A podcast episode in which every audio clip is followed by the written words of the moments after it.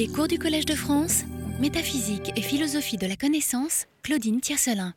Bien, bonjour et bienvenue à toutes et à tous.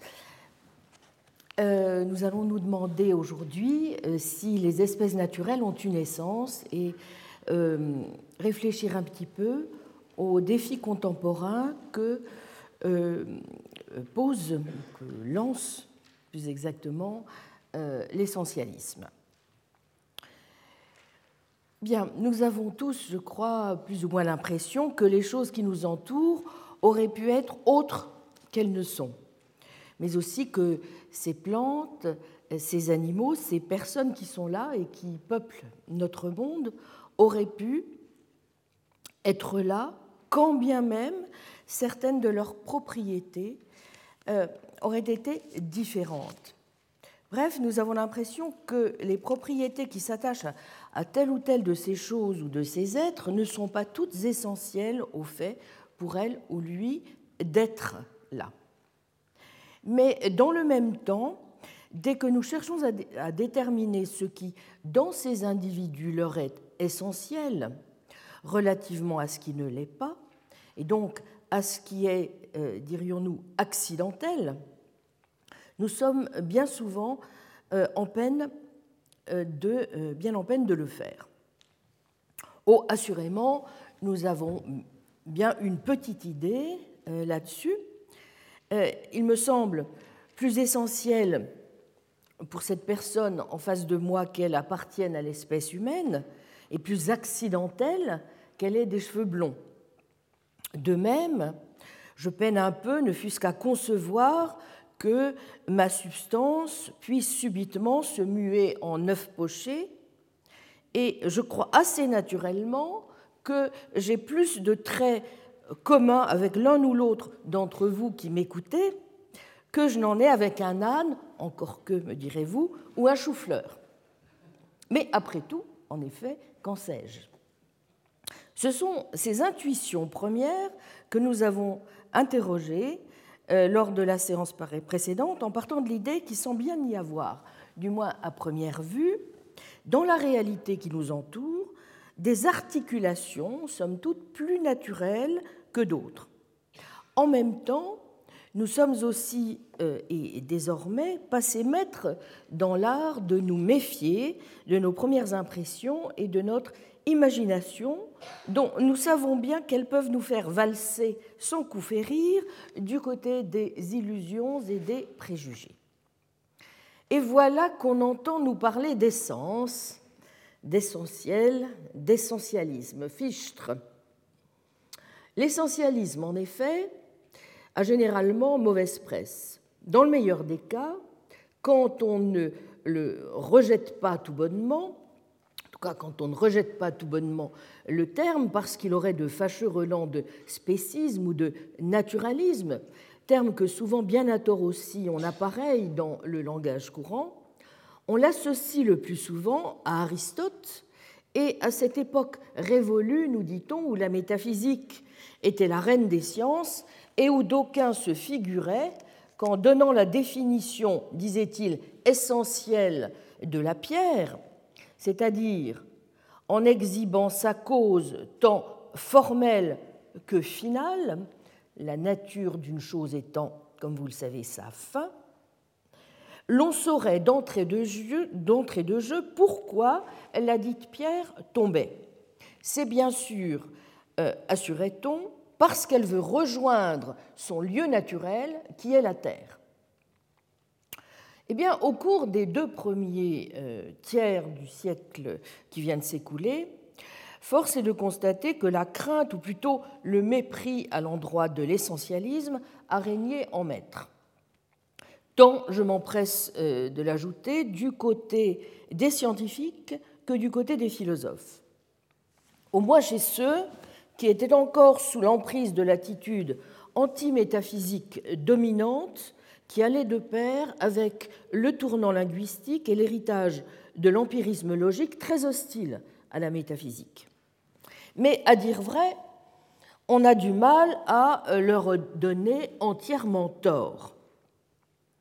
Souvenons-nous de ce que nous avons appris l'an passé de John Locke. si nous voulons parler d'essence, qu'à cela ne tienne, mais à condition de n'y voir que des définitions nominales des choses et surtout de ne pas aller y chercher, ambition qui animait en revanche un Leibniz, la connaissance ou la définition réelle des dites choses. Qui par ailleurs rêverait encore aujourd'hui d'essence, si par là on entend des entités mystérieuses, anhistoriques, fixées une fois pour toutes L'essentialisme n'a-t-il pas été réfuté une fois pour toutes par des découvertes scientifiques telles que le darwinisme? La réalité n'est-elle pas soumise de part en part aux lois de l'évolution? Plus généralement, d'un point de vue simplement ontologique, euh, Quine n'avait-il pas raison d'être sceptique quant à la possibilité d'expliquer comment et pourquoi un objet a telle propriété essentiellement et telles autres accidentellement, et d'en conclure que nous n'avions besoin de rien d'autre que, disait-il, d'une explication naturelle de ce pourquoi nous attribuons certaines propriétés modales d'errer à certains objets. Le philosophe Quine, en effet, dans les années 1960, a eu l'immense mérite de donner une formulation claire et raisonnée de ces craintes qui sont les nôtres. Admettons, dit-il, que lorsque nous affirmons d'une chose qu'elle est essentielle, ou d'une propriété qu'elle est essentielle, eh bien que cela signifie que nous la tenons pour métaphysiquement nécessaire. En d'autres termes, qu'elle n'ait absolument pas pu être autre qu'elle n'est. Qu'est-ce qui, demande-t-il, nous permet de faire des différences un tant soit peu intéressantes entre les choses suivantes? Le nombre 9, par exemple, est nécessairement un nombre, mais ce n'est pas nécessairement un nombre de planètes. Socrate est nécessairement une personne, mais ce n'est pas nécessairement un philosophe. Eh bien, d'où dérivent ces différences entre, vous voyez, les caractéristiques nécessaires d'un objet Sauf à produire une explication de ce qui, pour un objet, détermine le statut modal, donc nécessaire, possible, contingent, etc., des propriétés qui sont les siennes, un sceptique relativement à l'essence peut parfaitement soutenir que rien du tout ne détermine qu'un objet a telle propriété essentiellement et telles autres accidentellement.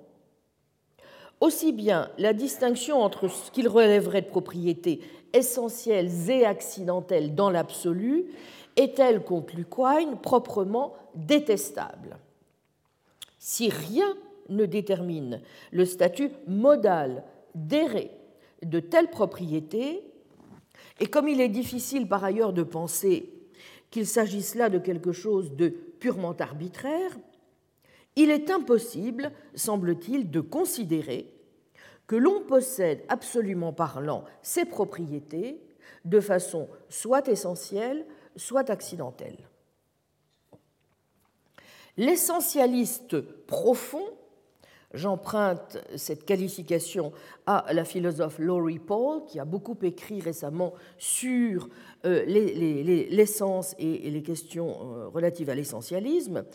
L'essentialiste profond, pénétré, aura beau rétorquer à Quine que c'est là rester sourd à un point crucial, et confondre le fait qu'il n'y aurait rien qui détermine les propriétés modales d'errer d'un objet et le fait qui est justement en cause, à savoir que ce qui les détermine est ontologiquement fondamental et comme tel primitif et inanalysable, un partisan de Quine aura euh, fait de trouver une parade. Entendu, dira-t-il, mais prouvez-moi alors, en développant une ontologie correcte, qu'il n'existe aucune réduction acceptable de la manière dont les objets acquièrent leur propriété morale, modale pardon, Or, dit Quine, de telles réductions existent et elles sont acceptables. Et il suffit pour ce faire de procéder aux descriptions et aux évaluations correctes des objets, ce que permettent, selon lui, aussi bien la logique et la sémantique que la science. Pourtant, comme nous allons le voir en revenant sur certains moments de l'histoire de la philosophie contemporaine, et en dépit de l'influence immense que continue d'exercer encore Quine, une telle approche n'a pas suscité que des ralliements. Comme nous l'avons déjà vu euh, l'an passé, les années 1970 se sont caractérisées en philosophie par un regain d'intérêt à la fois pour la métaphysique et pour ce qu'il faut bien appeler aussi un certain renouveau de l'essentialisme, en particulier sous les formes qu'il a revêtues à travers les analyses de Kripke et de Putnam, lesquelles n'étaient plus aussi étroitement associées à la conception substantialiste que Quine avait à l'esprit lorsqu'il s'en prenait à lui. Et depuis lors, on peut dire que les discussions sur l'essentialisme vont bon train dans la philosophie contemporaine. En particulier, mais pas seulement, comme nous allons le voir, en raison des attaques de certains, et je pense notamment à l'article euh, désormais classique sur ces questions de Kit Fine, qui date déjà de 1994, Essence and Modality, contre la conception foncièrement modale de l'essence, dont Kripke et Putnam mais pas seulement eux, euh, se sont emparés. Aussi voit-on ressurgir désormais de nouvelles formes d'essentialisme, qu'ils prennent la forme de l'essentialisme scientifique d'un philosophe comme Brian Ellis, dont je vais parler, ou des formes plus nettement aristotéliciennes, comme c'est le cas de l'importante ontologie catégorielle qu'a développée Jonathan Lowe qui vient malheureusement de nous quitter il y a quelques semaines à peine, après avoir laissé une œuvre métaphysique de première importance.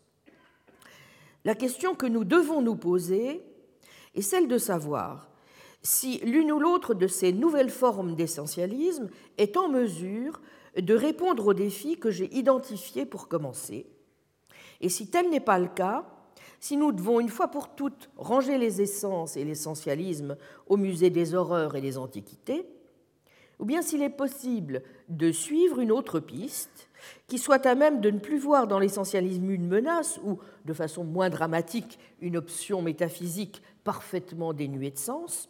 Et donc pour ce faire, je pense que oui, naturellement, et je pense euh, aussi que pour ce faire, nous devons euh, comme maintenant, nous, je crois, nous en avons l'habitude, euh, commencer par faire le travail qui s'impose, c'est-à-dire, dans une première phase, procéder à une clarification des principales significations qui s'attachent au concept d'essence et d'essentialisme, après quoi je rappellerai brièvement, dans un, dans un second temps, les effets critiques encore présents aujourd'hui qu'ont engendré les analyses coaniennes, avant de présenter en réaction les mérites mais aussi les limites de deux approches, à mon sens les plus importantes, euh, qui ont été proposées en faveur euh, de l'essentialisme, avant de proposer donc ma propre approche dont je pense qu'une fois mise au contact, comme nous allons le faire au cours des prochaines séances avec les sciences, elle permet de répondre aux défis euh, que nous lance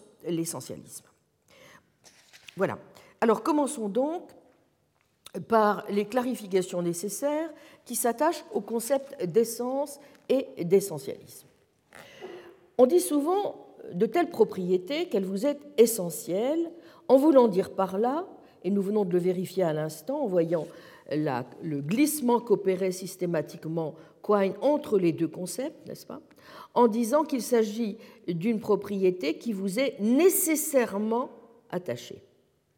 Mais l'on va parfois plus loin en disant que les propriétés qui vous sont essentielles sont celles que vous avez en vertu de votre identité.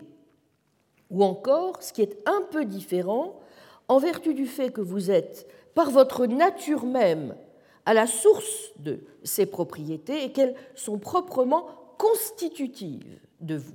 C'est un point sur lequel insiste beaucoup Kit Fine, avec raison, je crois. Vous voyez que, selon la définition que vous adoptez, vous allez rencontrer des problèmes conceptuels de nature assez différente. Par exemple, certains peuvent considérer que des différences dans les propriétés essentielles entraînent pour les entités qui ont ces propriétés des différences de nature. Par exemple, des questions relatives à l'identité de l'esprit et du cerveau, de la relation entre les personnes et leur corps, ou celle de savoir si un morceau de bronze doté de telle ou telle forme est constitutif de, mais non pas identique à une statue, et même celle de savoir si la référence des noms dans des contextes modaux, c'est-à-dire Hein, n'est-ce pas, dans, dans, des contextes recourant à des expressions telles que il est possible que, il est nécessaire que, etc., est constante, eh bien, toutes ces interrogations tournent autour de la question de savoir s'il est possible, d'une manière ou d'une autre, de réinterpréter, en adoptant donc un point de vue cette fois anti-essentialiste plus sophistiqué, des énoncés qui, à première vue, semblent tout à fait essentialistes, c'est-à-dire qui ont l'air d'identifier, n'est-ce pas, euh, des différences dans la nature. Euh, c'est une question sur laquelle, comme je l'ai dit, euh, s'est penché Kit Fine, qui pense pour sa part que la sémantique du langage ordinaire ou du langage naturel ne peut pas épuiser toutes les questions qui relèvent de l'essence. L'essence ne se réduit pas à une pure question de modalité. Voilà pour déjà quelques acceptions tournant autour de la question relative à est-ce que essentiel c'est nécessaire, est-ce que euh, la question de l'identité, la question de la constitutivité d'une, chose sont, sont les mêmes Pas tout à fait. Vous voyez? Bon. Deuxième type maintenant d'acception qu'il nous faut avoir euh, présent à l'esprit. On dit aussi que quelque chose est essentiel lorsqu'il est impossible de le perdre sans cesser du même coup d'exister. C'est le sens fort, souvent appelé aristotélicien, qui incite à dire que est essentiel, au fond, ce qui est proprement définitionnel de la chose, n'est-ce pas, dans toute sa plénitude. Pour l'instant, je laisse de côté des difficultés sur lesquelles nous aurons l'occasion euh, de revenir, qui entourent l'interprétation de ce impossible euh, dont nous verrons qu'il peut s'interpréter lui aussi différemment selon que nous avons en vue une possibilité ou impossibilité logique, physique ou métaphysique. Pour l'heure, contentons-nous d'observer que cette deuxième définition de l'essence illustre une, distinction que l'on fait parfois aujourd'hui entre donc euh, ce à quoi j'ai fait allusion tout à l'heure, un essentialisme profond et un essentialisme superficiel. L'essentialisme profond euh, étant, euh, au fond, l'ensemble des propriétés essentielles d'une chose qui suffit nécessairement à déterminer l'identité de la chose. Hein? Bon. En effet, vous pouvez admettre l'idée que des objets ont leur propriété essentiellement sans admettre que l'objet en question est une essence qui détermine son identité. Pour l'essentialisme profond, les propriétés essentielles ou non triviales d'un objet déterminent sa nature, et c'est du reste cela que l'on associe euh, je pense que vous le, sentez, même ne serait-ce qu'intuitivement, à l'idée d'un caractère au fond unique et distinctif qui s'attache à l'objet et euh, qui donne souvent aussi à penser qu'un objet doit être de telle ou telle manière si l'on veut tout simplement qu'il soit. N'est-ce pas? Bon. Le philosophe Stephen Yablo, par exemple, exprime cela en disant que euh, l'essence d'une chose est, dit-il, un assortiment de propriétés en vertu desquelles, n'est-ce pas, euh, elle est l'entité en question, ou que c'est encore une mesure de ce qui est exigé d'elle pour être cette chose.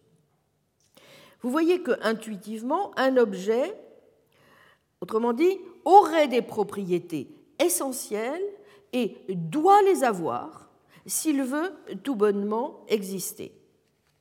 Cette idée va aussi de pair avec une autre idée qui veut que les propriétés essentielles soient absolues, c'est-à-dire ne soient pas déterminées par le contexte, bref, par la manière dont vous allez les décrire ou les penser, et que les énoncés qui les expriment expriment des vérités. Au contraire, l'essentialiste qu'on dira superficiel, si vous voulez, ou étroit, s'opposera à la thèse selon laquelle on peut dire que les objets ont des propriétés essentielles indépendamment des contextes de description et d'évaluation, et substituera donc aux vérités indépendantes du contexte des vérités contextualisées. Vous ne pouvez pas dire, euh, suggérera l'essentialiste profond, que tel contexte de description, par exemple, rend vrai Sophie est blonde essentiellement, alors que tel autre rend vrai Sophie est blonde accidentellement, Sophie étant dans les deux énoncés, n'est-ce pas, un seul et même objet. Autrement dit, les vérités relatives aux propriétés modales d'un objet ne sont pas déterminées par la manière dont vous les décrivez. Bon, ce qui conduit le plus souvent un tel essentialiste à considérer que la plupart des objets, et en particulier les objets ordinaires, ont des propriétés essentielles qui excluent littéralement qu'ils puissent être comme ceci ou comme cela, ou qu'ils puissent par exemple survivre à un certain nombre de changements. Ce qui revient bien à dire, n'est-ce pas, que les profils modaux des objets caractérisent leur nature et à conclure que, par exemple, il n'est pas possible que je sois un œuf poché ou un arbre, etc. Et ce, vous voyez, indépendamment de ce qui peut être affirmé de moi, et quels que soient les contextes, aussi variés soient-ils. Ce qui est aussi, vous l'observerez, une manière de restreindre euh, l'espace des possibilités, des propriétés d'une chose.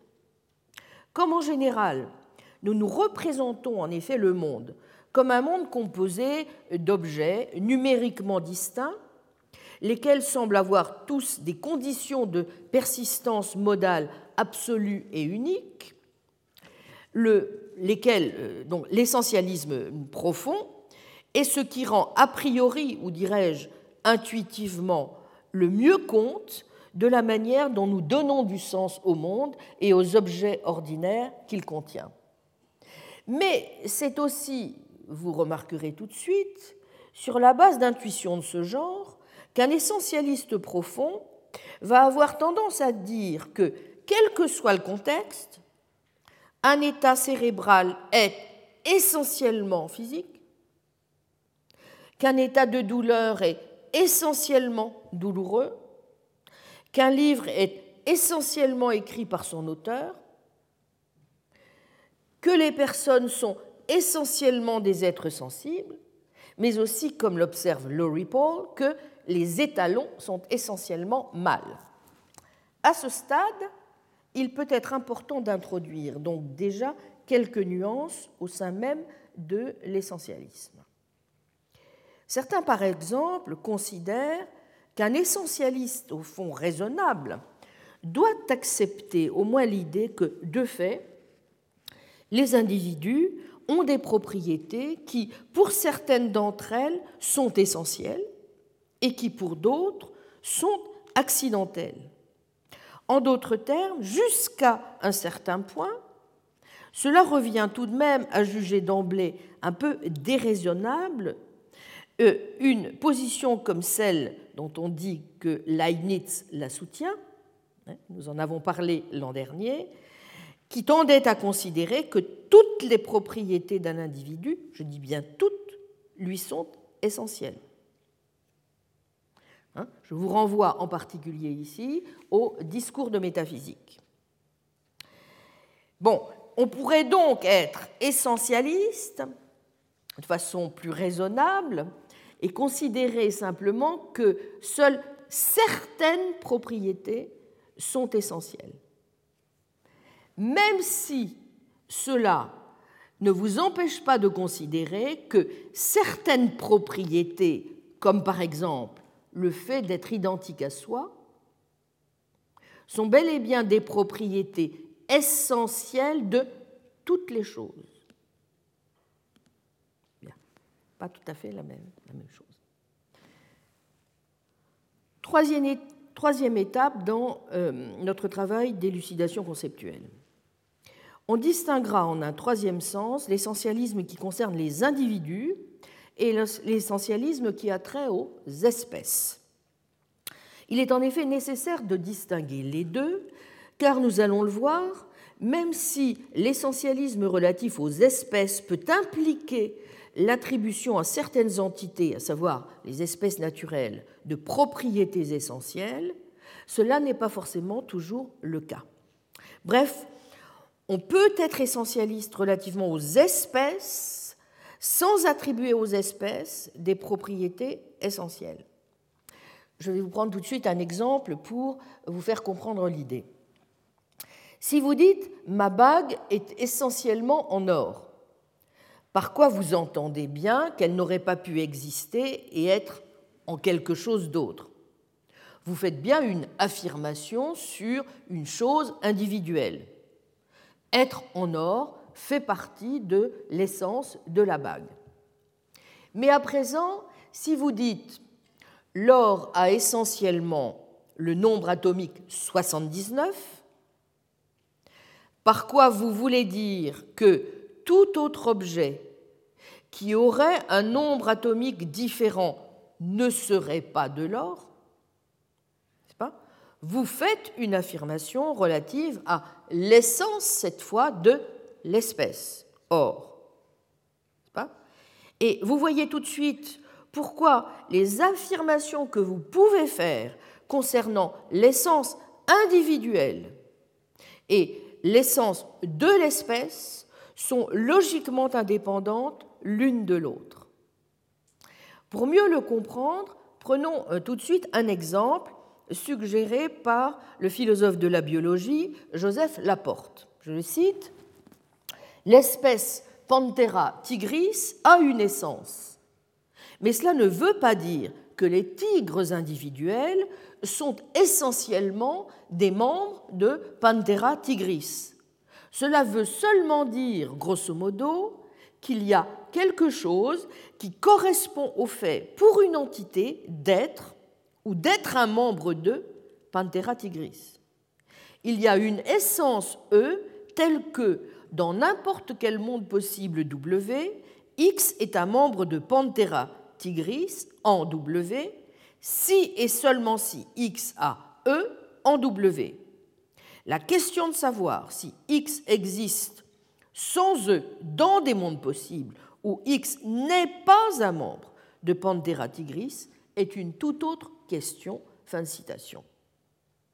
Or, nous allons le voir dès que nous aborderons les questions relatives à la philosophie de la biologie, c'est là précisément un argument euh, sur lequel certains s'appuient pour refuser tout essentialisme, quel qu'il soit. Par exemple, John Dupré fait remarquer, je le cite, que les essences biologiques qui n'ont rien à dire des organismes individuels me font l'effet d'être absolument inoffensifs. Ils disent ça de façon plus imagée en anglais, c'est strike me as toothless. Bon. Donc, comme nous le verrons, on trouve donc en biologie des affirmations qui concernent, vous voyez, les deux types d'essentialisme en relation avec les espèces biologiques et les taxa de rang supérieur. Et dans euh, son livre de 1980, qui est désormais un classique, Sameness and Substance, le philosophe anglais David Wiggins, suivant de près Aristote, considère que les organismes particuliers sont essentiellement les membres de l'espèce à laquelle ils appartiennent. Bref, euh, si vous suivez euh, Wiggins, il n'y a aucun monde possible dans lequel un être humain particulier, par exemple François Hollande, existe mais n'est pas humain. Et il en va de même pour les autres organismes. Bref, il s'agit là d'une affirmation qui porte sur l'essence individuelle. Prenons à présent une affirmation comme celle que fait Putnam dans euh, son texte de 1975 que nous avions évoqué rapidement euh, l'an passé, selon laquelle l'essence de la citricité, lemonhood, euh, c'est d'avoir le code génétique d'un citron. C'est faux en plus, mais enfin bon, admettons que ça ait un sens quelconque. Hein. Il s'agit d'une affirmation qui porte sur l'espèce. Ce que Putnam veut dire, c'est la chose suivante. Nécessairement, toutes les choses, et toutes les choses seulement qui ont le code génétique en question, sont des citrons. Mais cela n'implique absolument rien quant à l'essence individuelle des citrons particuliers. Plus précisément, cela n'implique pas que les citrons particuliers ont essentiellement le code génétique qui est le leur. Nous verrons que toutes ces distinctions sont extrêmement importantes quand nous aurons à évaluer la pertinence dans certains domaines de l'essentialisme. D'où une quatrième remarque préliminaire d'ordre euh, conceptuel. Sur le plan que je dirais plus proprement épistémologique, cela signifie que nous devons faire sans doute euh, des différences selon que euh, ce que nous affirmons a trait à une essence individuelle ou à une essence d'espèce. Si nous disons par exemple, donc affirmation d'essence d'espèce, l'eau est essentiellement H2O, vous voyez que nous risquons de devoir placer une telle affirmation sous le verdict des faits empiriques et de la science. Pour que une affirmation de ce genre soit vraie, il faut que tous les échantillons d'eau aient de fait la structure moléculaire en question, ce qui est du ressort des lois de la physique qu'il appartient à la science de nous enseigner.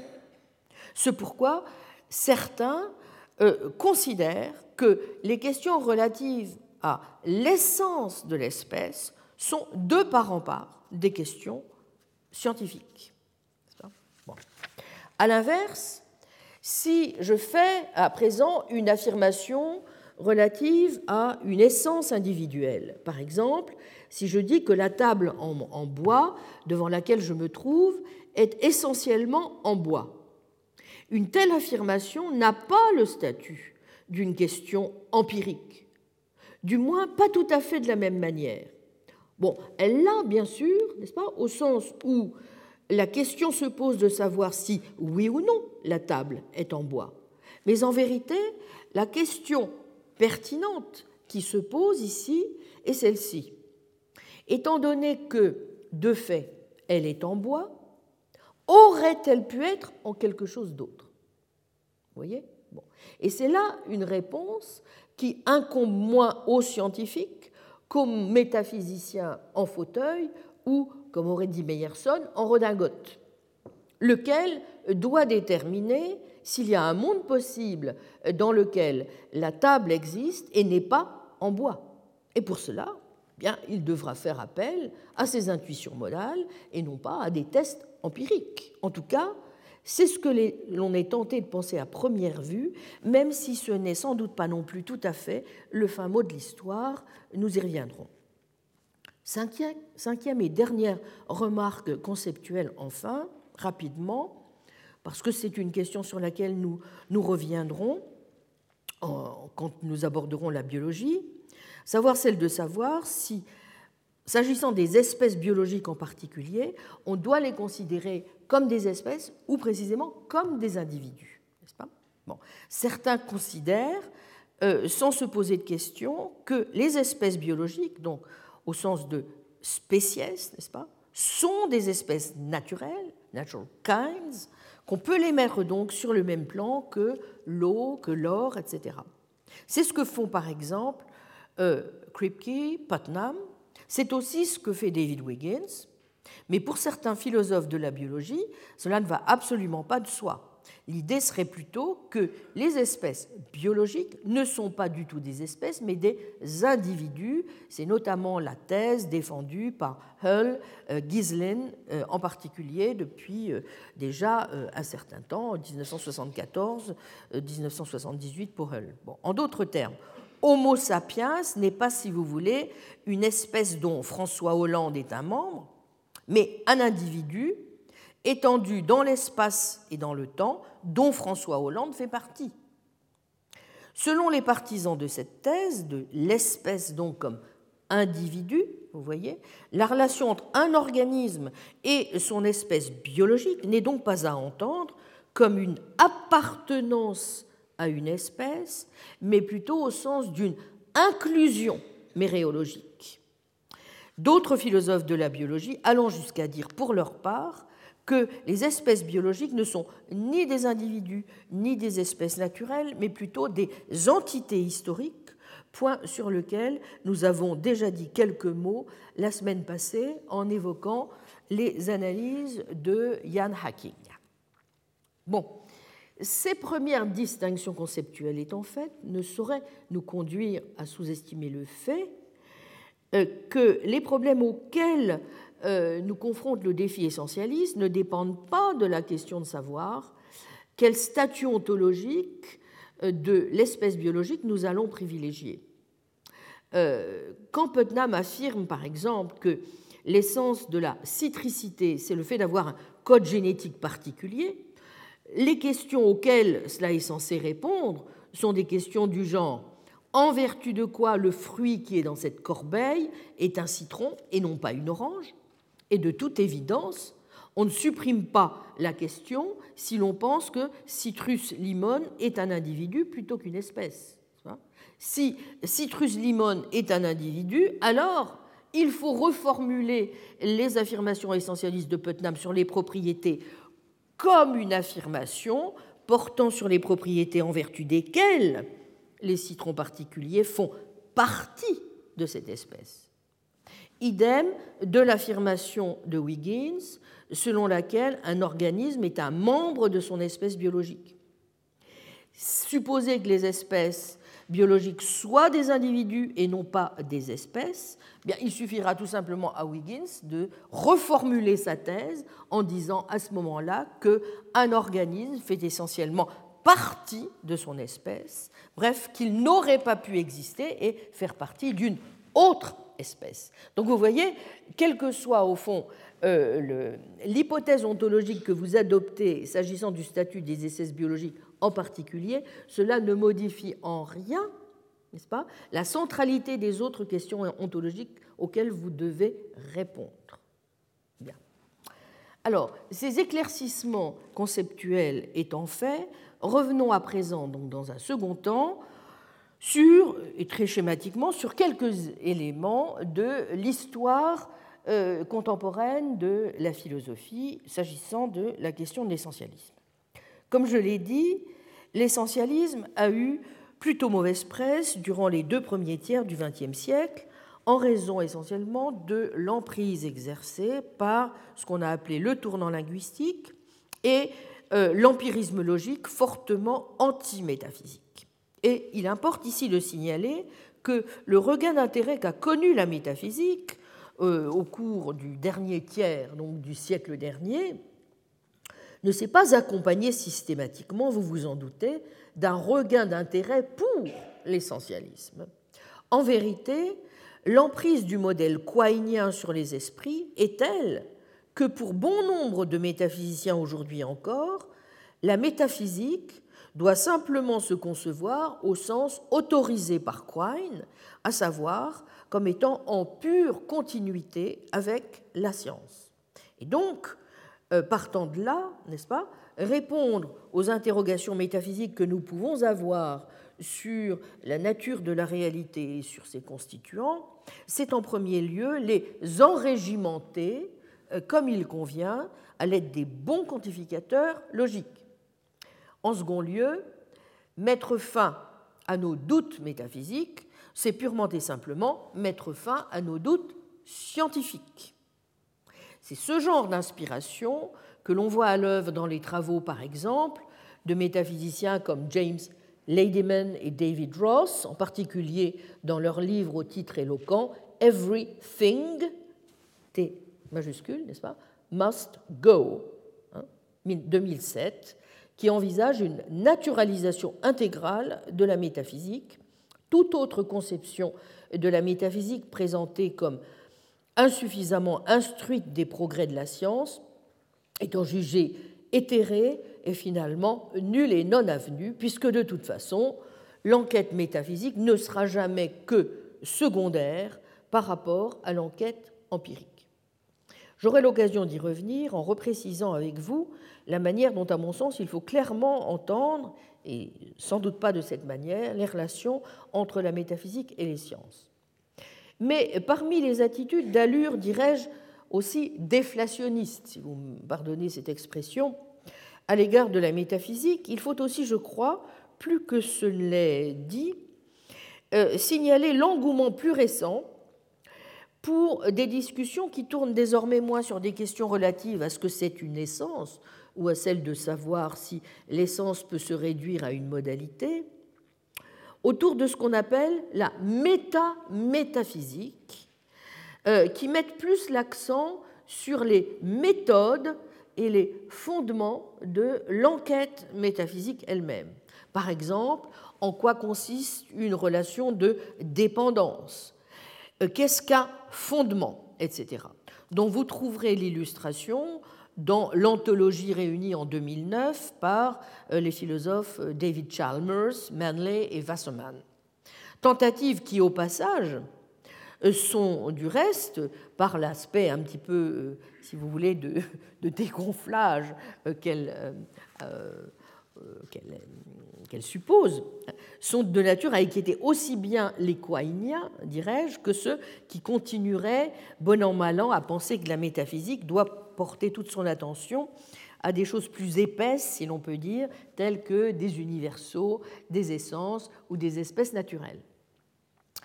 Bien, je ne parlerai pas de ces, questions qui feront l'objet éventuellement d'autres travaux parce que je continue de penser.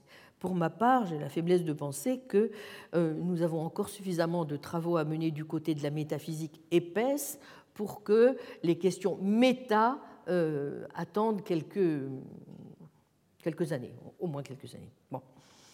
Euh, alors, c'est précisément euh, parce que je souhaite me, pencher vers ces questions que je voudrais maintenant, donc, dans un troisième moment, vous présenter deux approches que je tiens pour particulièrement importantes dans la manière dont on peut repenser aujourd'hui euh, une forme d'essentialisme qui ne serait pas à jeter purement et simplement aux orties de but en blanc.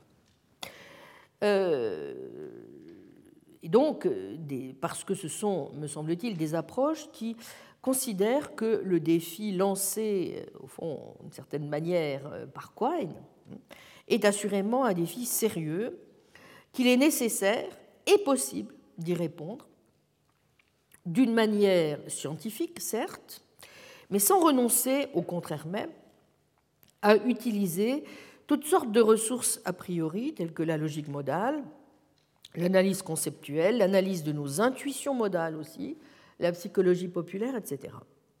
C'est ce type de programme que l'on peut trouver illustré de bien des manières, et avec quel brio du reste, chez des métaphysiciens inspirés par, euh, soit par Aristote lui-même, c'est le cas justement de Jonathan Law que j'évoquais à l'instant, ou euh, chez Hume, ou, inspiré par Hume. C'est le cas, par exemple, euh, de la métaphysique euh, des réalistes de David Lewis ou de celle qu'a proposée David Armstrong, ou inspiré encore par John Locke dans le cas des métaphysiques développées, par exemple, par John Hale.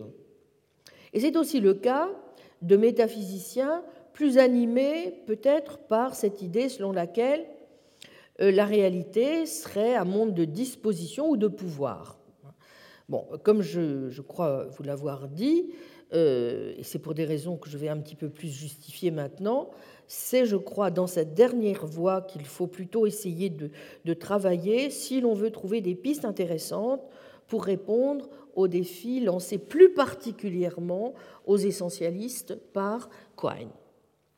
Alors, je commencerai d'abord par rappeler brièvement une approche dont nous avons, je le ferai nécessairement euh, brièvement aujourd'hui, puisque l'an dernier, nous avons longuement analysé les tenants et aboutissants euh, de cette approche, mais qu'on ne saurait passer sous silence naturellement si l'on veut correctement rendre compte sur le plan euh, de la stricte histoire de la philosophie des contributions majeures aujourd'hui aux discussions sur l'essentialisme.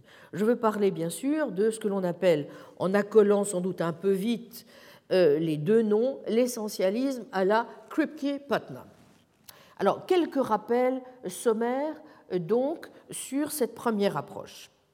Je vous renvoie pour le détail des positions au cours de l'an passé. Bon, il va sans dire que la réflexion sur l'essentialisme et sa réhabilitation doivent beaucoup, historiquement parlant, au, développement de tout l'arsenal formel qui a été déployé pour comprendre les modalités euh, par des philosophes comme Ruth Barken Marcus en particulier et par euh, Kripke, qui a culminé dans la discussion que celui-ci a menée sur l'essentialisme relatif aux individus et aux espèces. Et cette réflexion doit beaucoup aussi à Hilary Putnam, dans un contexte qui relevait plus au départ de questions, vous vous en souvenez, touchant plus à la nature de la référence et à la question de sa possible stabilité pour contrecarrer la thèse kuhnienne en particulier de l'incommensurabilité des paradigmes. Je n'y reviens pas. Très, sommairement, quelle est pour le point qui nous occupe, la contribution majeure de Kripke-Putnam. Tout d'abord, je crois qu'il nous faut nous souvenir que tous deux réagissent à ce qu'on pourrait appeler une approche de type lockéen de l'essence. Là encore, souvenons-nous de ce qu'était l'objectif lockéen, livre 3 de l'essai concernant l'entendement humain. Ruiner la notion aristotélicienne traditionnelle d'essence, sur fond de critique empiriste du rationalisme cartésien et d'une connaissance a priori des substances par une faculté rationnelle. Locke donc distinguait entre l'essence nominale et l'essence réelle d'une espèce. Par essence nominale, n'est-ce pas Locke entendait, grosso modo, l'ensemble des critères qui, à partir de ressemblances manifestes, certes, que vous observez entre des particuliers discrets, vous permettent de dire si un objet est de telle espèce ou non. L'essence nominale de or, qui n'est rien d'autre pour Locke qu'une idée abstraite, n'est-ce pas, euh, est ce métal jaune brillant et malléable. Et ce sont ces critères qui vous permettent de déterminer si vous avez ou non affaire à de l'or. C'est donc, vous le voyez, par une décision qu'on pourrait dire purement sémantique, que nous formulons la notion d'espèce naturelle qui nous sert ensuite pour nos différentes classifications. Locke montre ensuite comment s'opèrent les classifications entre les espèces et les genres grâce au concept d'essence nominale qui est, chapitre 6, l'ouvrage de l'entendement, par l'entremise de noms, de termes généraux qui sont mis pour différentes idées abstraites, des concepts sortaux, hein, qui ont un rôle décisif dans les classifications que nous faisons des choses. Voyez, livre 3, chapitre 6, paragraphe 2 notamment. En un mot, même s'il est légitime, dit Locke, de parler d'une essence réelle, la rationalité va à l'encontre de l'option aristotélicienne.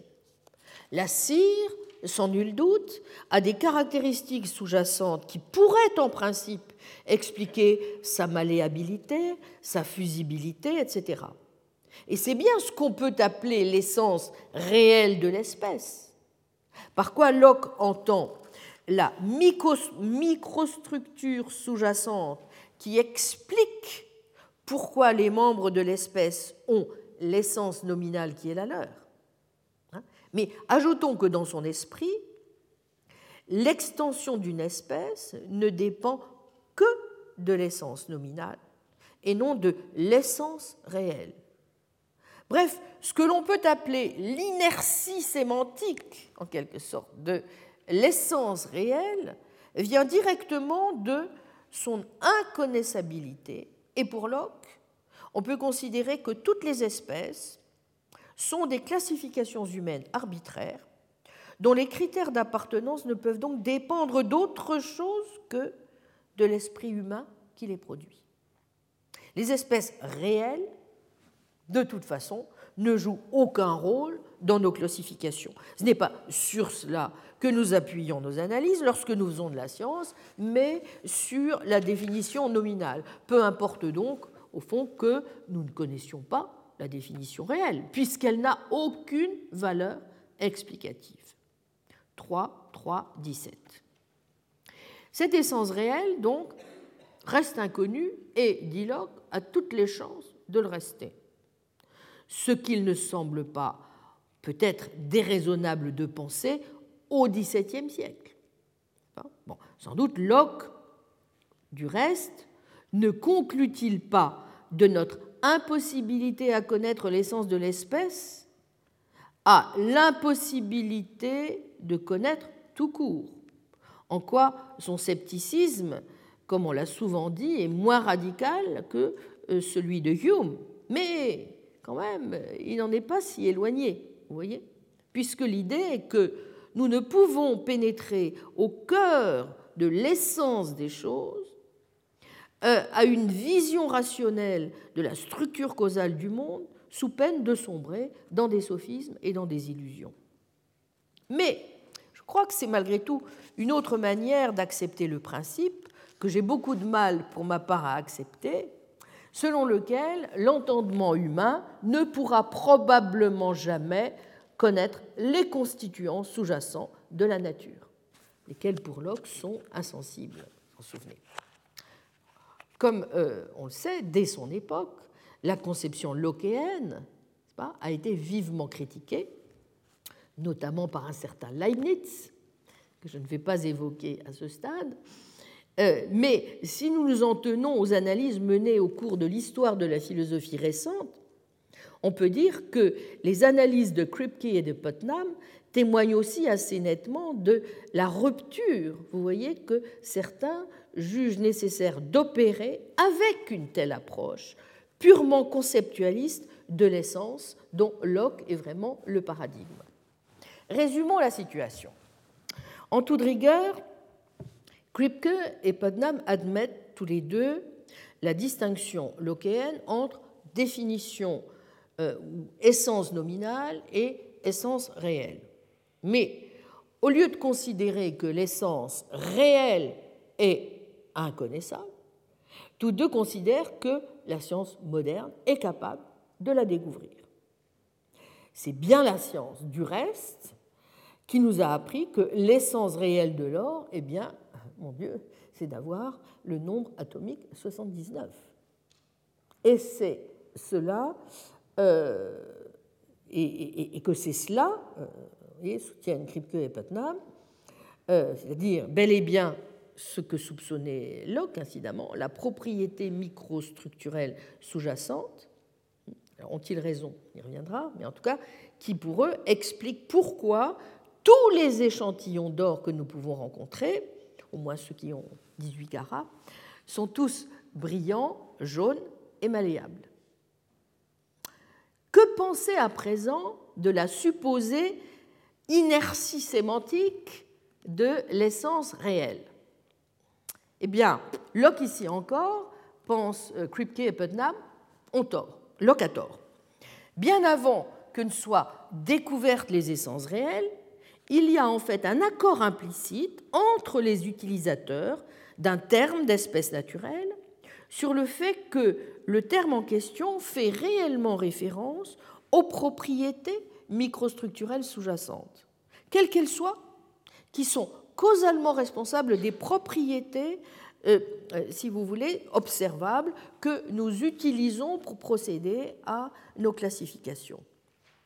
Ainsi, euh, écrit Putnam, je le cite, quand Archimède affirmait que quelque chose est de l'or, il ne disait pas seulement que ce quelque chose a les caractéristiques superficielles de l'or. Ce qu'il disait, c'est que ce quelque chose avait la même structure générale cachée, la même essence, en d'autres termes, que n'importe quel morceau d'or.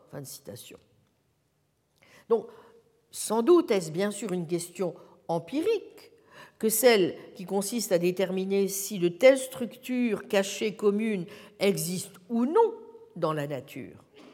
Mais ce sur quoi euh, aussi bien Kripke que Putnam insiste, et selon moi à juste titre, c'est sur le fait que quand c'est le cas, eh bien le terme d'espèce fait, oui, référence à la structure cachée et non pas du tout aux caractéristiques superficielles qu'on a initialement utilisées pour délimiter l'espèce.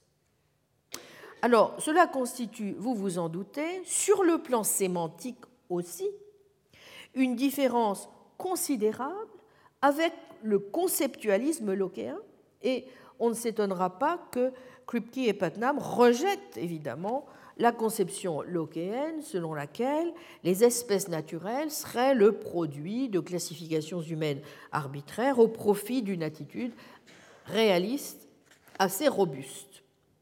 Les classifications que l'on opère sur la base d'essences réelles, soutiennent-ils, permet bel et bien de découper la nature aux bonnes articulations, et ces classifications reflètent bel et bien la nature de la réalité et non pas simplement les intérêts pragmatiques de celui qui classe. Et elles sont tout sauf arbitraires.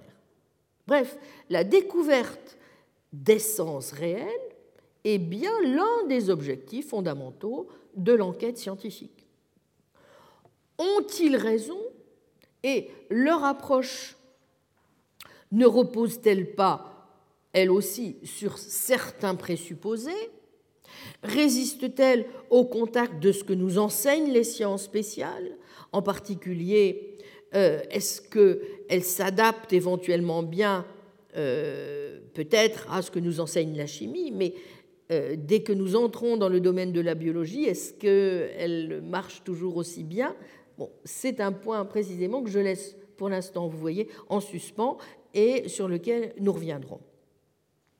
Voici pour la première approche majeure que je considère, pour des raisons sur lesquelles nous avons euh, donné un certain nombre d'éléments euh, précis l'an passé, euh, que c'est évidemment une approche importante, ce qui explique du reste qu'elle soit toujours centrale dans toutes les analyses métaphysiques qui aujourd'hui se penchent sur ce, que, en quoi pourrait consister en particulier, mais pas seulement, une approche essentialiste n'est-ce pas, de, des espèces naturelles. Une deuxième approche intéressante, euh, qui constitue évidemment une, réaction, peut considérée à une espèce d'emprise quainienne, si j'ose dire, et en faveur de l'essentialisme, est celle qu'a proposée Brian Ellis euh, dans une version de ce qu'il appelle, et donc l'acception elle-même euh, est suffisamment parlante, un essentialisme scientifique.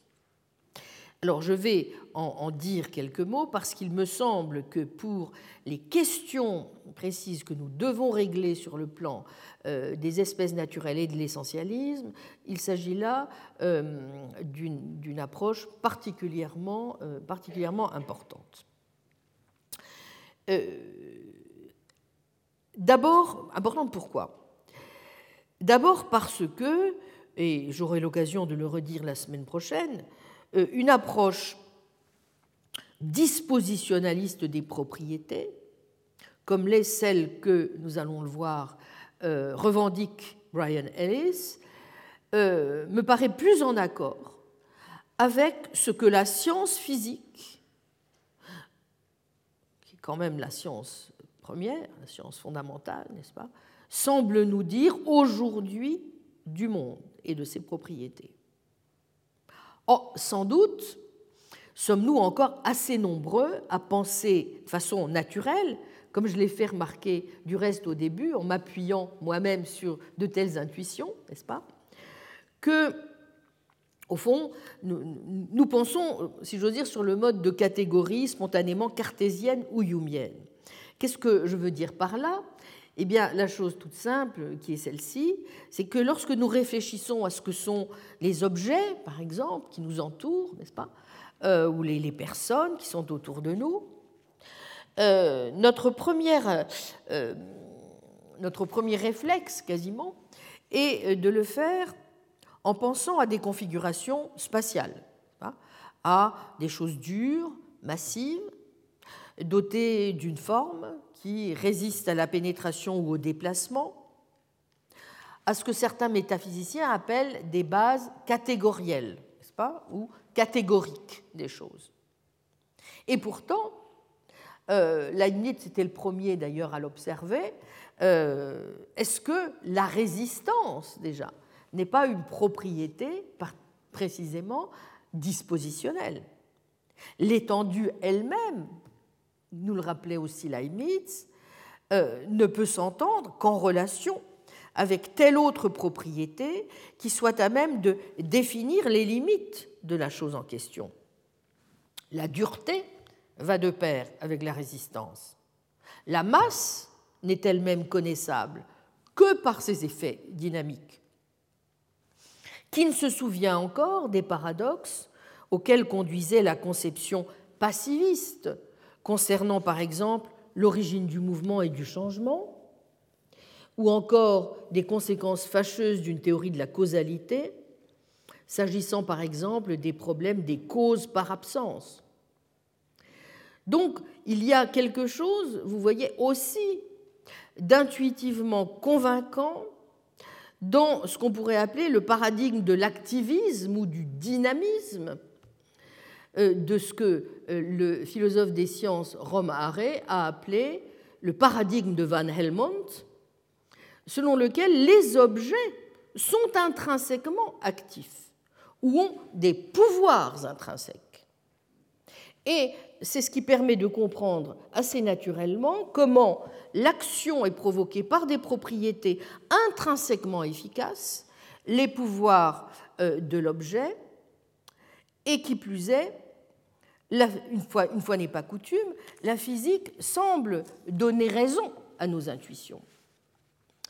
Euh, c'est d'ailleurs le mérite du, euh, grand aristotélicien qu'est Jonathan Lowe, euh, qui est pourtant hostile d'une certaine manière à la présentation que je viens de donner en ce moment de la réalité, que de reconnaître à quel point nos intuitions à cet égard sont fortes.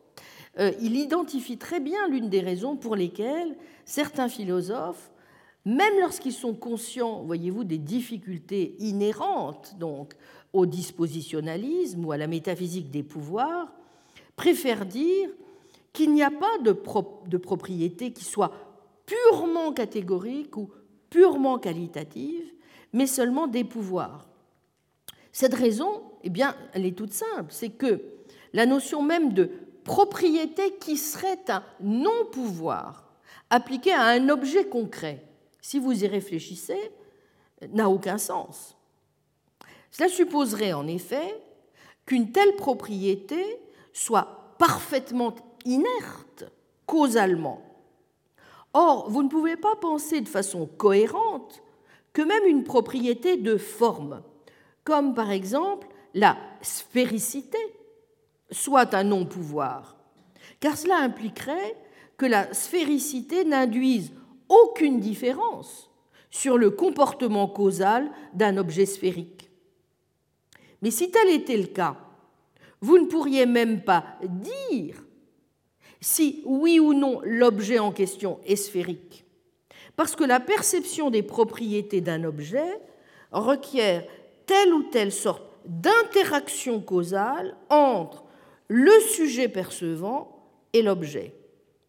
D'où l'idée qu'une partie de ce que c'est que d'être un objet sphérique une partie donc de l'essence, si vous voulez, de la sphéricité, consiste bien dans les pouvoirs qu'a un objet en vertu de sa sphéricité.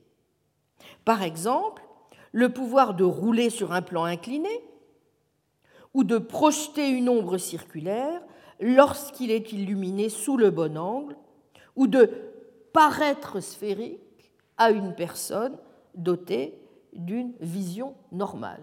Donc vous voyez combien c'est difficile en fait de se passer aussi de cette représentation euh, naturellement dispositionnelle du monde qui nous entoure. Eh bien, justement, au cœur du dispositionnalisme scientifique de Brian Ellis, vous avez une première idée qui est celle-ci. Le monde que les sciences de la nature euh, se donnent aujourd'hui pour but de décrire est un monde qui est bel et bien hiérarchiquement, hiérarchiquement, il dit, n'est-ce pas On aura à y revenir, euh, structuré en espèces naturelles, d'objets, certes, mais ajoute-t-il aussi d'événements et de processus, lesquels recouvrent donc, vous voyez, un domaine bien plus large que celui traditionnel des objets ou des seules substances. Quant aux propriétés les plus fondamentales, il ne s'agit plus de qualités premières passives, comme celles que mettait en lumière le mécanisme classique, mais de capacités, de propensions ou de pouvoirs causaux, donc pouvoir d'agir et d'interagir, de propriétés donc qui sont par nature, ou dit Ellis, essentiellement dispositionnelles, en ce qu'elles mettent en œuvre des dispositions à agir et à réagir de différentes manières selon les circonstances. Et Ellis, vous voyez, tend donc à partir de là à considérer que les dispositions ne dépendent pas ontologiquement d'autres propriétés. Au contraire, et vous noterez au passage la tonalité quand même aristotélicienne et ou leibnizienne, les choses fondamentales du monde sont essentiellement actives et dynamiques. Donc, ce ne sont pas simplement des objets passifs qui obéissent passivement, en d'autres termes, au commandement de Dieu, comme le croyaient la plupart des philosophes des XVIIe et XVIIIe siècles. Bref, un monde de choses uniquement doté euh, des attributs d'étendue et d'impénétrabilité, sur le modèle de l'univers cartésien et lockéen, nous avons plutôt affaire à un monde dans lequel les choses ont leur propre dynamique interne, une dynamique essentielle à leur nature et déterminante pour leur comportement. Mais vous voyez que dire, n'est-ce pas, que toutes les choses sont essentiellement actives et réactives euh, signifie qu'au niveau le plus fondamental, ce que sont intrinsèquement disposées à faire les choses est ce qui fait d'elles le genre de choses qu'elles sont. Leur identité comme membres de ces espèces dépend donc de ce qu'elles sont ainsi disposées à agir. En conséquence, un électron, par exemple, ce n'est pas quelque chose dont l'identification pourrait se faire indépendamment de ses pouvoirs causaux, de ses capacités ou propensions. Tout au contraire, ce qu'il est disposé à faire, la manière dont il va être disposé à interagir avec des champs et d'autres particules, est ce qui fait de lui le genre de chose qu'il est. Une particule est un électron, eh bien, si et seulement si elle est disposée à se comporter comme telle. Vous voyez que ces propriétés dispositionnelles semblent donc bien relever littéralement de son essence. Partant, les caractéristiques définitionnelles réelles des espèces de choses les plus fondamentales que nous connaissons, comme les protons, les électrons, résident toutes apparemment dans ces lois d'interaction. La caractéristique définitionnelle du proton, eh bien, c'est son rôle causal et rien d'autre. Ce que confirmerait donc la science, vous voyez, au niveau de la physique fondamentale, c'est l'omniprésence des propriétés dispositionnelles. Nous partons de propriétés dispositionnelles macroscopiques comme la dureté, la fragilité, la malléabilité. Nous leur trouvons des bases comme la longueur, le volume, la pression, la charge électrique, le courant, les champs.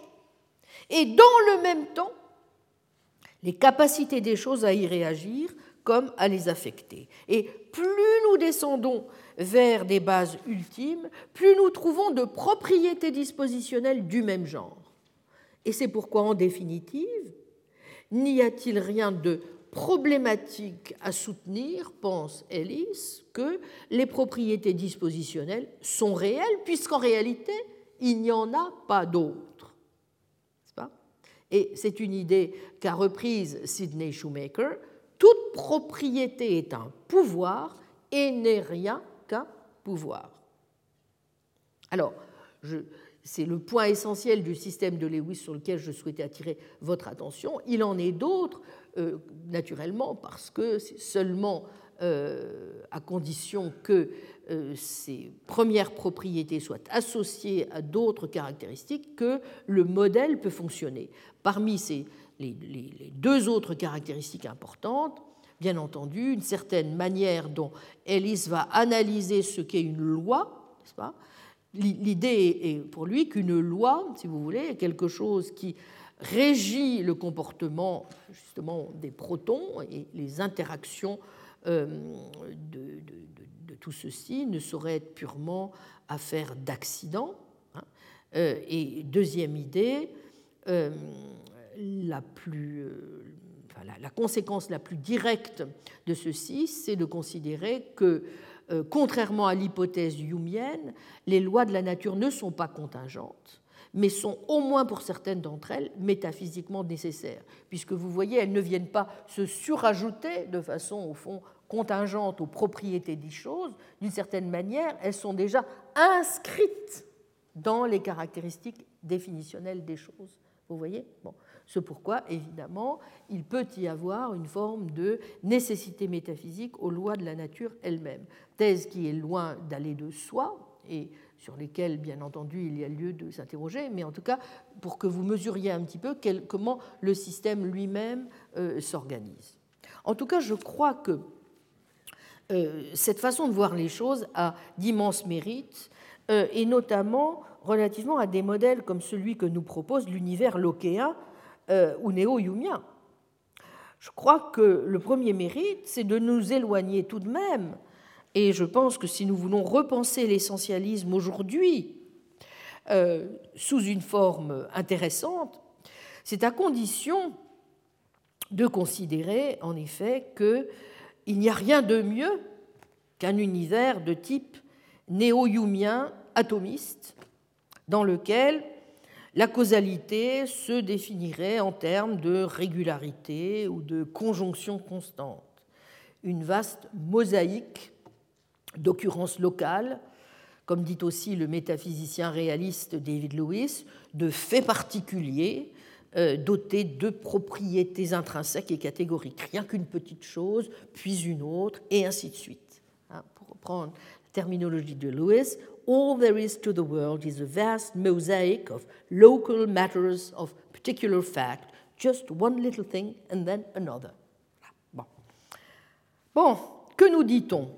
Dans une telle représentation du monde Bien que nous partons de ce que nous livre la géométrie un système de points qui ont entre eux des relations externes de distance spatio-temporelle.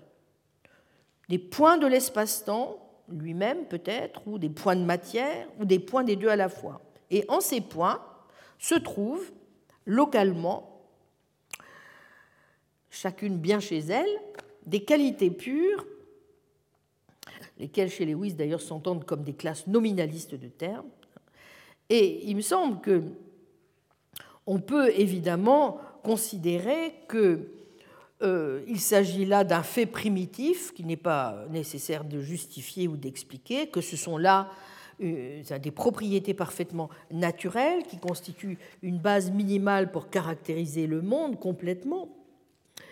Euh, mais je pense qu'en même temps, il y a quelque chose d'aussi de paradoxal et qui ne va pas aussi aussi naturellement de soi que Louis semble le dire, à savoir que l'essence d'une propriété serait donc, vous voyez, parfaitement indépendante de sa capacité à entrer dans des relations causales et à figurer dans les lois. Puisque, au fond, le monde, au niveau fondamental, se ramène à un arrangement de qualité sur lequel tout le reste survient. Hein? Et ce qui constitue, au fond, euh, le ciment euh, de tout ceci dans l'espace-temps, eh ben, c'est uniquement la distribution entière euh, des propriétés physiques fondamentales, en, vertu d'un principe de combinaison libre, en fonction d'une, d'une combinatoire parfaitement contingente au niveau général, mais aussi particulier, de propriétés intrinsèques et catégoriques. Et cela suffit, selon euh, Louis, par exemple, a unifié cette mosaïque et hop, à en faire un monde possible. Bon. Alors, euh, je vous avoue que j'ai un peu du mal à concevoir l'univers de cette manière, euh, à, avoir du mal à, comprendre en même temps comment, dans toute cette mosaïque, les carreaux de la mosaïque tiennent les uns avec les autres, comment fonctionne donc cette colle cette glu, ce ciment, et que, euh, à tout prendre, la manière dont Ellis se représente l'univers, n'est-ce pas, me semble a priori plus conforme, euh, je dirais non seulement à ce que euh, semble nous, dire de plus en plus la, la, physique fondamentale, n'est-ce pas, mais à ce qui aussi, en reprenant un peu nos intuitions de départ, euh, correspond aussi à notre appréhension assez courante et assez ordinaire des choses. Donc, euh, je crois que justement, c'est le grand mérite de l'univers que propose Ellis de euh, nous de répondre par là même à, à certaines de, nos préoccupations, même si je crois aussi que le, le, modèle qu'il propose euh, ne répond pas à toutes les difficultés que j'ai essayé de poser pour commencer et qui correspondent aux défis euh, euh, que, pose l'essentialisme. D'abord parce que Ellis est confrontée à plusieurs problèmes majeurs dont je ne vais pas parler aujourd'hui, mais qui font partie de sa conception foncièrement pandispositionnaliste du monde, c'est-à-dire de cette idée euh, qu'il développe, dont je vous ai dit quelques mots, n'est-ce pas, selon laquelle, non seulement apparemment pour lui, non seulement les propriétés sont toutes dispositionnelles, mais aussi, vous l'avez vu, toutes les choses sont essentiellement dispositionnelles, ce qui est un pas de plus naturellement dans le modèle. Or, je crois que si nous allons jusqu'à dire cela, c'est-à-dire si nous allons jusqu'au bout dans le sens que préconise, que préconise Ellis, alors il devient précisément impossible de répondre de façon correcte aux défis que pose l'essentialisme, qui est, je vous le rappelle, la question de savoir comment nous pouvons admettre ce que je crois nous devons pouvoir faire, en effet, le principe d'une distinction entre ce qui est relativement aux choses et aux propriétés essentielles d'une part et accidentelles de l'autre. Et sans doute n'est-ce pas un hasard, et, si, et c'est là un point sur lequel il rejoint les critiques que l'on peut aussi adresser à des perspectives comme celles de Kripke et de Putnam, Ellis croit possible de réduire l'essence à une modalité. Bref, il pense qu'il suffit de déterminer la nécessité de certaines propriétés pour être parfaitement au clair sur ce en quoi consiste l'identité d'une chose, mettant ainsi sur le même plan, au risque de me répéter, ce qu'il faut pourtant soigneusement distinguer, mais je pense que vous ne faites plus désormais cette confusion, n'est-ce pas, entre donc d'un côté ce qui est une propriété nécessaire de quelque chose et ce qui est une propriété essentielle de quelque chose, c'est-à-dire ce qui, dans le deuxième cas, est constitutif de l'identité de la chose. Que conclure de l'échec? Limité, mais quand même réel, de ces deux tentatives essentielles que je viens de rappeler et qui sont tout à l'honneur, euh, néanmoins, des grandes entreprises métaphysiques qui ont été menées euh, dans la philosophie euh, contemporaine depuis maintenant donc une cinquantaine d'années déjà. Qu'il est vain de tenter de donner un sens quelconque à l'essentialisme? Je pense que non. Je pense qu'il est possible d'éviter non seulement les obscurités de l'essentialisme, mais euh, de s'appuyer sur une version de celui-ci pour rendre compte de ces intuitions fortes qui sont les nôtres, selon lesquelles il y a bel et bien une différence entre les propriétés accidentelles et les propriétés essentielles, mais aussi des critères de distinction autres que purement arbitraires ou construits entre les espèces naturelles, et c'est donc ce que je voudrais montrer à présent. Dans un quatrième moment, que je n'aborderai pas euh, entièrement, manque de temps aujourd'hui, n'est-ce pas, mais dont je commencerai déjà à poser euh, quelques jalons.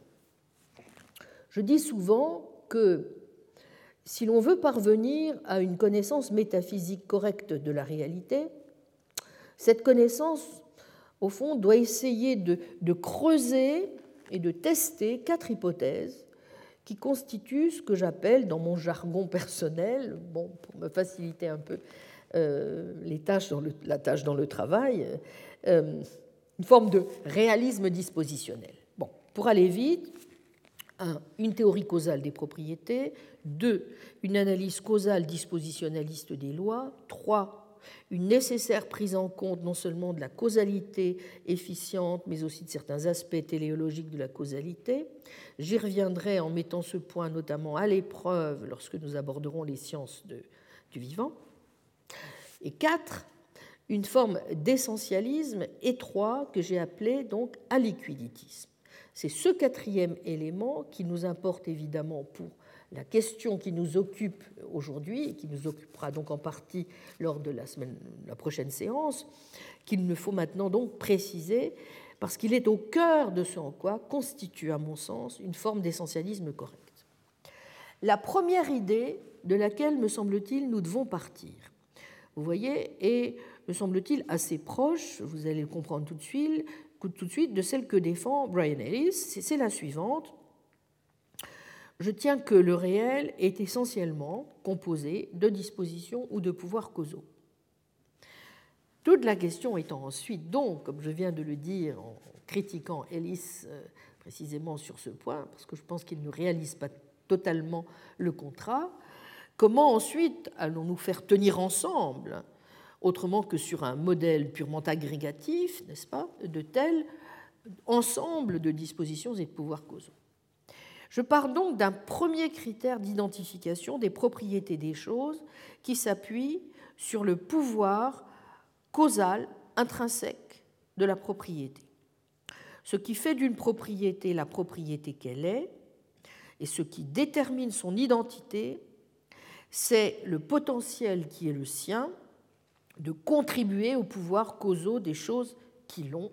Je reprends la définition que propose en 1980 Sidney Shoemaker, qui est le philosophe qui a, sur cette question, je crois, posé les, choses euh, pourtant extrêmement difficiles avec un maximum de limpidité et de profondeur.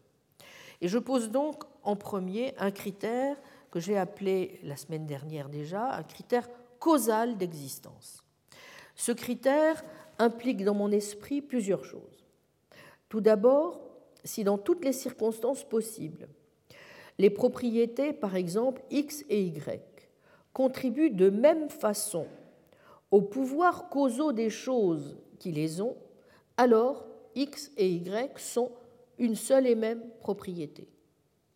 Ensuite, si le critère causal identifie bien une propriété intrinsèque, il s'inscrit dans le cadre d'un groupe, par quoi je traduis ce qu'en anglais on appelle souvent un cluster, de propriétés et dans un contexte d'exercice conditionnel. Historiquement, on a souvent défini les pouvoirs à travers les couples actifs-passifs ou potentiels actuels, mais je crois qu'il faut davantage insister sur ces deux caractéristiques des pouvoirs que sont la mutualité ou réciprocité et la conditionnalité. C'est fort simple, vous allez comprendre tout de suite. Soit la propriété d'avoir une forme de couteau. Si je ne connais que cette propriété, avoir la forme de couteau, je ne sais pas grand-chose de ce qui résultera, selon les circonstances, de sa présence. Sans doute se peut-il que ce qui a cette propriété de forme de couteau soit un couteau en acier. Mais ce pourrait être tout aussi bien un bout de bois balsa, un morceau de beurre, ou même un nuage étrange qui aurait pris la forme d'un gaz invisible. Ce que je veux dire par là, c'est qu'aucun pouvoir n'appartient nécessairement en exclusivité aux choses qui ont cette propriété.